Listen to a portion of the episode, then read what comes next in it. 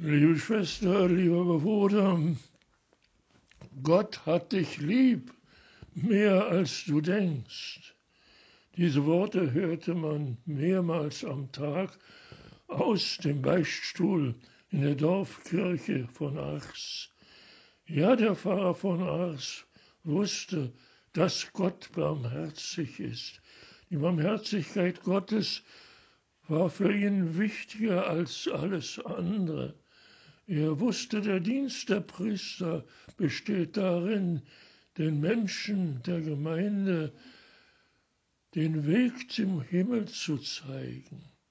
Wie aber kann man den Weg zum Himmel zeigen? Welche Instrumente hat man dazu? Ja, natürlich, man hat die Eucharistie und man hat die Beichte, also die Sakramente und natürlich das Wort Gottes, die Predigt. Aber zunächst einmal ist ja der Pfarrer von Ars zum Priester geweiht worden, sonst hätte er diesen Dienst gar nicht antreten können.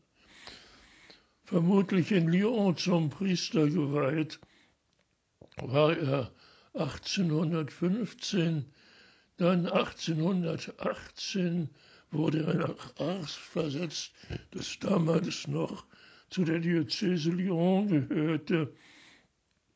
1823 war eine neue Diözese Belay eingerichtet. Eine der ersten Akte des neuen Bischofs war, dem Pfarrer von Ars zu verbieten, dieses kleine Dorf Ars zu verlassen, um das Evangelium zu verkünden. Nein, er, der Pfarrer von Ars, sollte nicht in die Welt hinausgehen, um zu verkündigen, sondern die Welt sollte zu ihm nach Ars kommen, um das Evangelium zu hören. Was war so authentisch? Warum kamen nicht nur die Leute aus Ars in seine Kirche, sondern mehr und mehr die aus der Umgebung, aus der neuen Diözese, aber auch aus vielen anderen Teilen Frankreichs und überhaupt Europas. Ein Bauer von Ars hat gesagt, der lebt, was er predigt, und der predigt, was er liebt.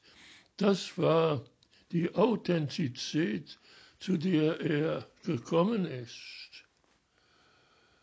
Das Wichtigste, ich sage es noch einmal, waren für ihn als Instrument auf dem Weg zum Himmel die Sakramente, das Geschenk der Eucharistie. Um ein Uhr nachts stand er auf und Stunden betete er auf den Knien. Ein Dorfjunge fragte ihn, was machst du denn da? Und er sagte, ich danke dem Herrn für das Geschenk der Eucharistie. Ja, von ein Uhr nachts an betete er für uns, nicht nur um zu bitten, sondern vor allem um zu danken. Die Eucharistie war, wie Thomas von Aquin schon gesagt hat, eine ganz große Gabe Gottes. Aber es gibt noch andere Gaben Gottes. Das war nämlich die Predigt während der Feier der Eucharistie, während der heiligen Messe. Und das war für den Pfarrer von Ars wirklich eine Herausforderung, denn der war fest davon überzeugt, dass er unfähig ist zu jeder Verkündigung. Er suchte sich alte Bücher mit Predigten darin, er schrieb das ab und lernte es auswendig. Er stieg dann auf die Kanzel und sagte auswendig, was er dort aus den alten Büchern abgeschrieben haben. Manchmal klappte das nicht so ganz. Er wusste dann plötzlich nicht mehr, wo er eigentlich war. Dann musste er wieder von der Kanzel herunter.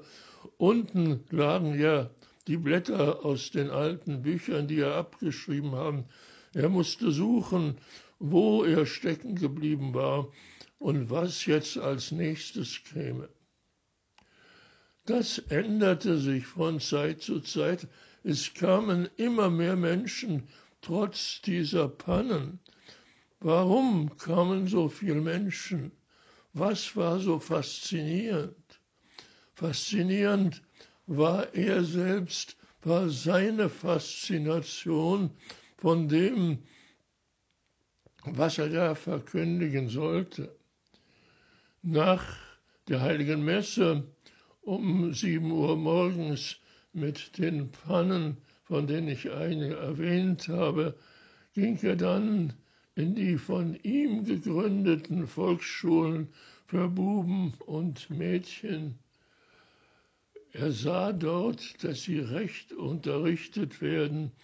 Um elf Uhr kamen dann alle zusammen zum Katechismus. Die katholische Kirche und ihre Lehre sollten ihnen vertraut werden.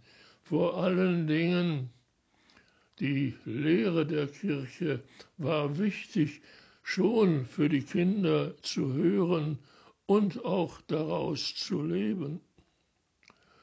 Und dann während der Mittagszeit, während alle Familien am Mittagstisch saßen, ging er herum und sprach mit den einzelnen Familien.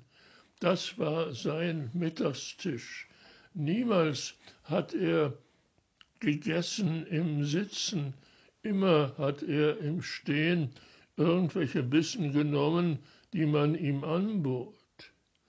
Und dann kam der Nachmittag, die Providence, das Haus der Vorsehung, das er gebaut und gegründet hatte für die Obdachlosen, für die Kranken. Und um 17.30 Uhr kam dann die Vesper jeden Tag mit einer Predigt. Er musste predigen und er lernte zu predigen, wo er nicht weiter wusste. Da hat er einfach die Szenen gespielt und natürlich war es für die Menschen in dem Dorf eine große Freude, wenn sie den Pfarrer die Szenen aus dem Evangelium spielen sahen. Er hatte einen Vikar, Monsieur Raymond, dem es an Selbstbewusstsein nicht fehlte.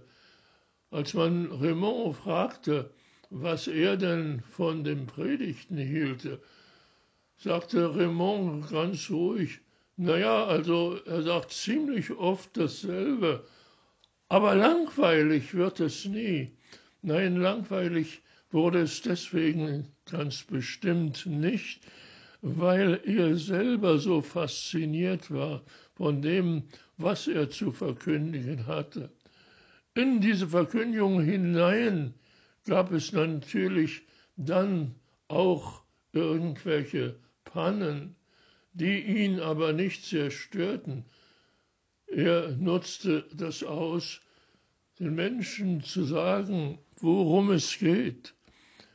Er entdeckte plötzlich da oben von seiner Kanzel während einer Predigt einen Jäger mit einem Jägerhut auf dem Kopf und rief in seine Predigt hinein, die von ganz etwas anderem im Alten Testament handelt.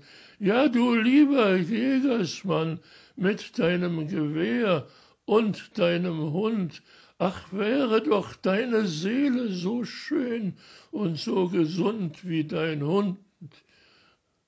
Und dieser Zwischenruf, der in die Predigt absolut nicht reinpasste, aber den der Pfarrer von Aas loswerden musste, der hatte sein Gewicht und brachte Frucht, denn am nächsten Tag trat dieser Jägersmann in den Orden der Trappisten ein, um die Stille zu üben.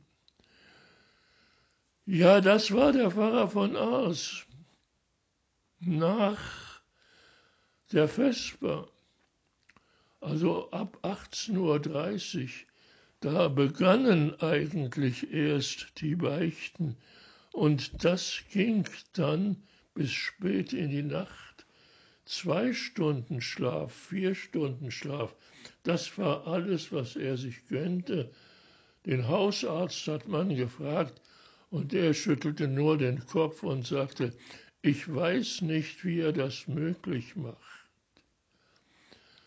Die Barmherzigkeit Gottes, die hat sehr viel in seinem Leben bewirkt.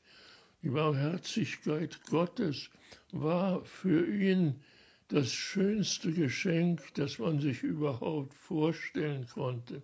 Wer bei ihm zum Beichten kam, der bekam eine extra Predigt über die Barmherzigkeit Gottes. Und es waren immer die letzten Worte. Gott hat dich lieb. Mehr als du denkst, hat er dich lieb. Ja, die Sakramente, die machten es die Eucharistie.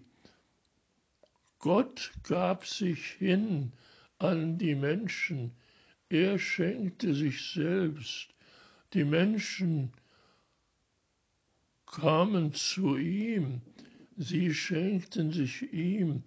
Ein gegenseitiges Geben und Nehmen war das.